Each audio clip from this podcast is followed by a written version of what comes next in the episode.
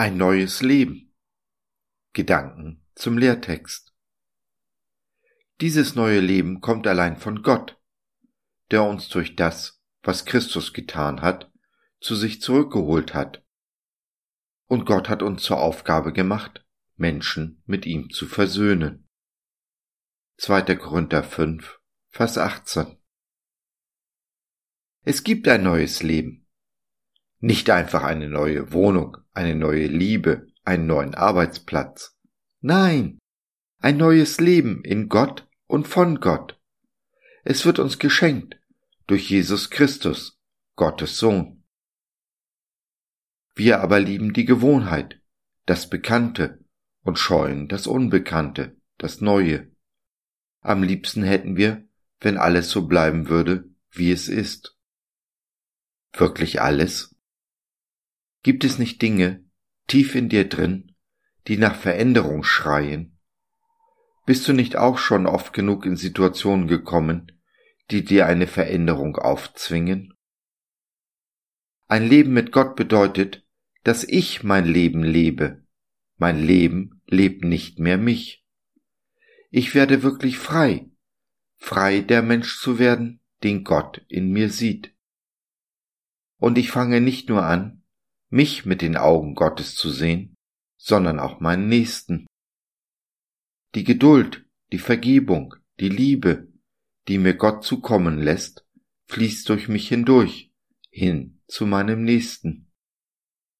So wird Gemeinschaft gebaut, eine Gemeinschaft, die für uns überlebenswichtig ist und die wir uns tief in unseren Herzen immer gewünscht haben.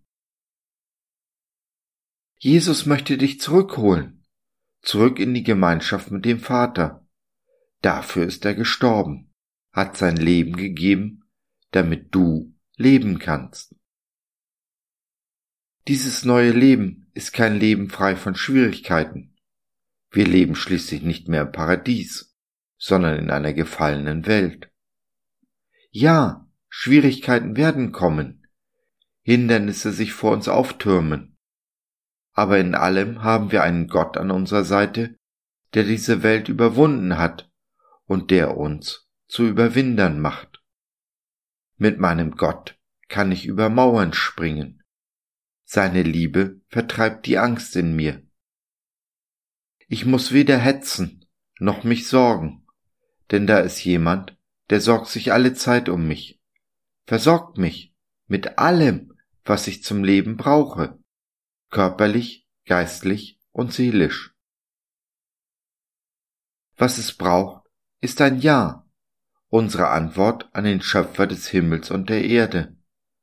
Das Vertrauen darauf, dass er alle Zeit gut ist und immer unser Bestes im Sinn hat.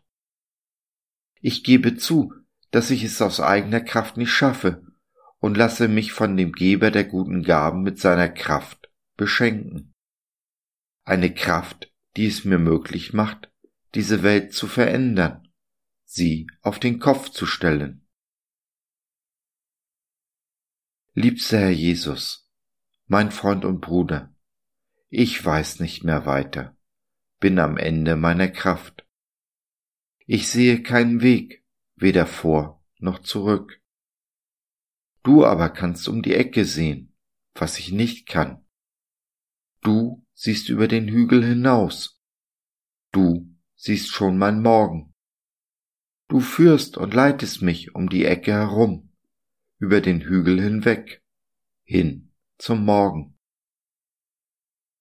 Dir will ich vertrauen, nicht nur weil du's besser weißt als ich, sondern weil du mich so unendlich liebst, deine Liebe zu mir meinen Verstand übersteigt.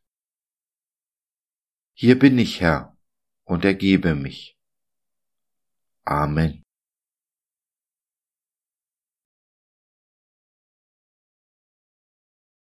So, das war's für heute.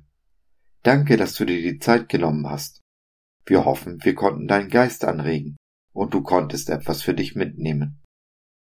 Wenn du in unsere Community Jesus at Home reinschnuppern möchtest, Fragen, Anregungen und oder Kritik hast, dann besuch uns doch im Web www.gott.biz Hier findest du nicht nur Gemeinschaft, Menschen, die den Glauben leben und mit dir teilen wollen, sondern auch viel Interessantes rund um den Glauben. So zum Beispiel unsere Galerie mit vielen mutmachenden Karten. Wenn dir die eine oder andere gefällt, schicken wir sie dir gerne zu. Kostenfrei natürlich. Also, schau rein, lass von dir hören. Wir würden uns sehr freuen.